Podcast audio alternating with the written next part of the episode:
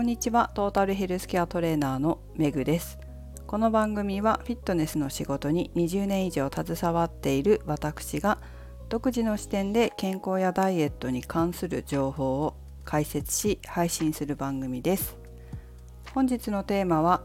ヘルスリテラシーを高めるにはをお送りします。今日はちょうどですねオンラインで講座を受講したんですよ。その内容が、まあ、今回のテーマになっているヘルスリテラシーについてです。まあ、ヘルスリテラシーっていうか健康リテラシーというかね、まあ、似たようなことだと思いますけれどもこのヘルスリテラシーをどうやって高めるのかというような講座、まあ、講演かなになります。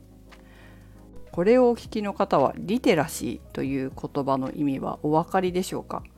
私はですね数年前まで分かりませんでした、まあ、ヘルスリテラシーもそうだけど金融リテラシーとか IT リテラシーとか、まあ、そういった風にも使われていますね。で当時リテラシーって何みたいな感じで調べた記憶があります。で調べるといろいろ載っていますけど要するにまあそういったさまざまな分野健康だったり IT だったり金融だったりそういった分野に関する知識だったりその分野のことを理解する能力のこと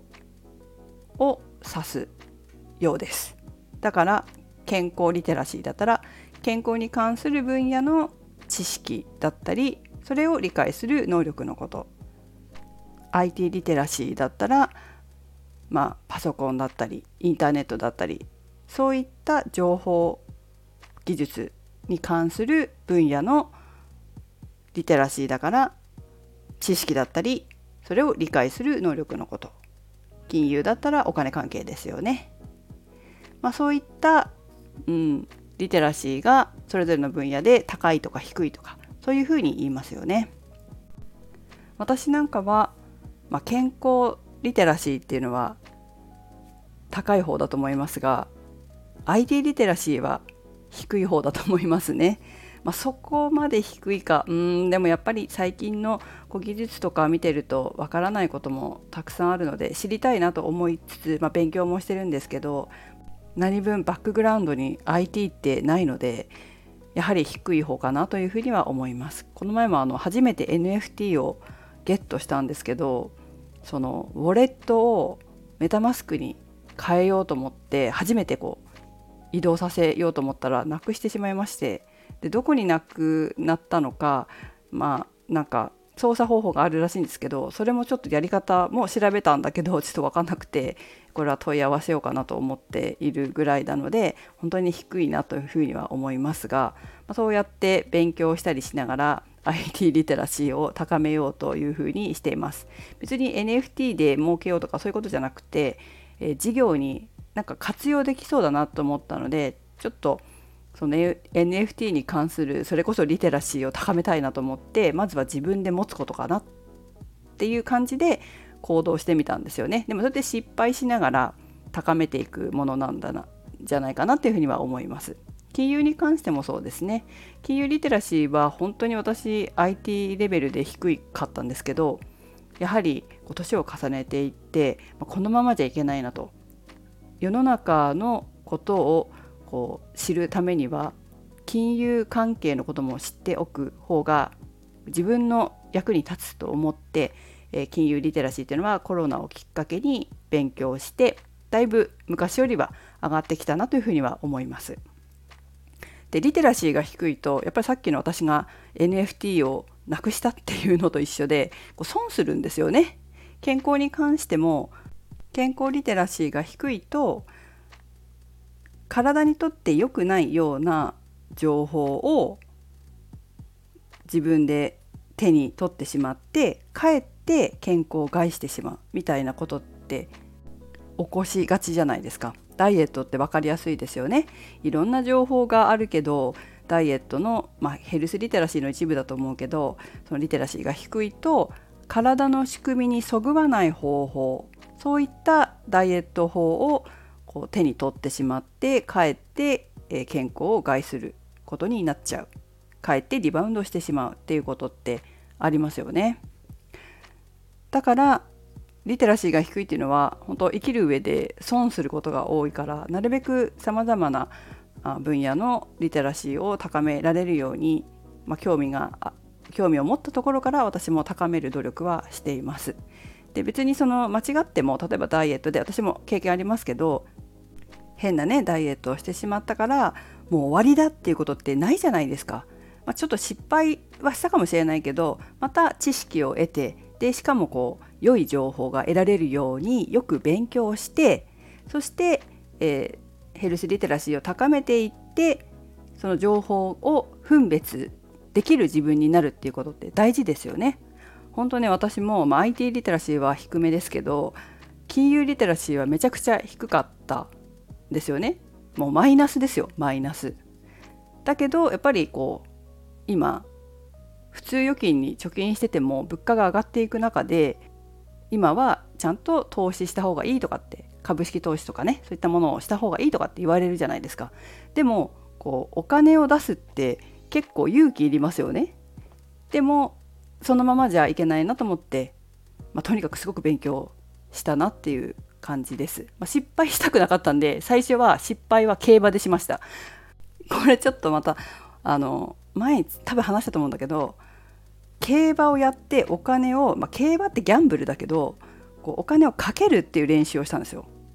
で、まあ、100円とかしかかけないの。で100円とかかけて競馬をするんだけど、まあ、投資と株式投資とかと一緒でこうね調べるんですよ競馬も馬のこと馬とかそのどこの厩舎だとか誰がこう騎手だとかそういったことも全部調べて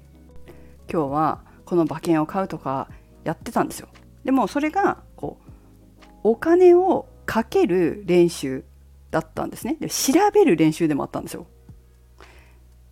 でその投資をする時もどこに投資するか人の話を鵜呑みにしたら馬券と一緒で当たんなかったりする、まあ、競馬もね当たらなかったりするし人に言われて買って損したらあんたの言ったことで買ったのになるじゃないですか。まあ、それが馬券で100円だったらいいけどその投資ってそんな100円200円からできるけど例えば真面目に積み立てていこうと思った時に誰かに言われたからこうこの株式もしくは投資信託に投資しましたって言って、えー、すごくこう損をするっていうその予想が外れて損をするってこともあるわけですよね。でそうなった時の金額っていうのが何万とか何十万とかってなったらあんたのせいでこんなに損したっていうふうに言えないわけですよね。言ったところで自分の責任買ったのは自分だから自分の責任だしお金なんか戻ってこないわけだからだからそれは良くないからめっちゃ勉強したんですよ金融に関しても。金融っていうか株式投資に関してもすごく勉強したわけですよ。でそうやって勉強していくうちに金融リテラシーが、まあ、マネーリテラシーっていうかなそういうのも上がって、まあ、今は、まあ、元銀行員で、えー、ファイナンシャルプランナーだった夫にも、まあ、だいぶ金融リテラシーは上がってちゃんとこうなんていうの金融関係の話も理解できるようになったねっていうふうに言ってもらえるようにはなったので、まあ、失敗しながら、まあ、競馬だったけど私の場合は競馬で、え、失敗して失敗しながら学びさまざまなこう学びがあったんですよ競馬といえども。でそれを学んでそれを生かして、えー、ちゃんとその調べる力をつけたっていうのかな面倒くさくてなんか人に聞いてじゃあ私もそれで買おうみたいなのでこう無責任にね自分の人生に無責任にやっぱり投資できないからちゃんと調べる力をつけたっていうのは競馬で培った能力かなというふうには思います。もうやってないです競馬は。そのためにその投資するためにそのお金を投資するっていう行為をできるようにするために競馬で練習したのでもうできるようになったからやってないですけれどもだけどそうやって失敗を繰り返しながら金融リテラシーも上げていったと。だから競馬は本当金融リテラシーと関係ないけど調べる力を身につけることによって金融に関することを調べられるようになったわけです。でそうやって調べていって、え情報をこう聞いていくうちにあこの情報はいいとかこの情報はあまり良くないなとかっていうのが分かるようになってったんですよね。なんかそれがすごく大事なんじゃないかなっていうふうには思いますだからね本当リテラシーを高めるっていうのも一気に高くなるわけじゃないからコツコツとこう調べたりとか自分でトライアンドエラーを繰り返したりして高めていくっていうことが大事なんだと私は思います。ということで、えー、もうね10分経ってしまいましたがヘルスリテラシーというよりはリテラシーの話で終わってしまってすみません。えヘルスのリテラシーの話は次回に回そうかなと思います。ただあのヘルスリテラシーの話をしてくださった、まあ、今回講演聞いたお話やお二人が話してくださったんですけど、まあ、お一人は病院のお医者さんですね。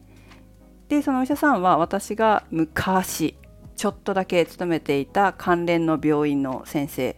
なんです。もう一人は、えー、メディア関係の方です。その先生が話していた話は私がこの配信でよく話していることとほとんど似てます。まあ、ドクターなので、えー、医療のその治療に関するお話もされていましたが、まあ、私は治療に関する話はできないですけれども考え方っていうかヘルスリテラシーに対する考え方っていうのはあ同じだなっていうふうには感じました。まあそのドクターだからといってその話してくださった先生と同じ考えじゃない方もいらっしゃるかもしれませんけれど私もね、えー、こうやって健康の仕事をしていて他のま健康関連の方々と考えが違うっていうこともあるかもしれませんが私は今回話してくださった先生と同じような考えだなというふうには思います。まあ、これは次回話しますね。長くなってしまったので。ということで、えー、今日はここまでです。めぐでした。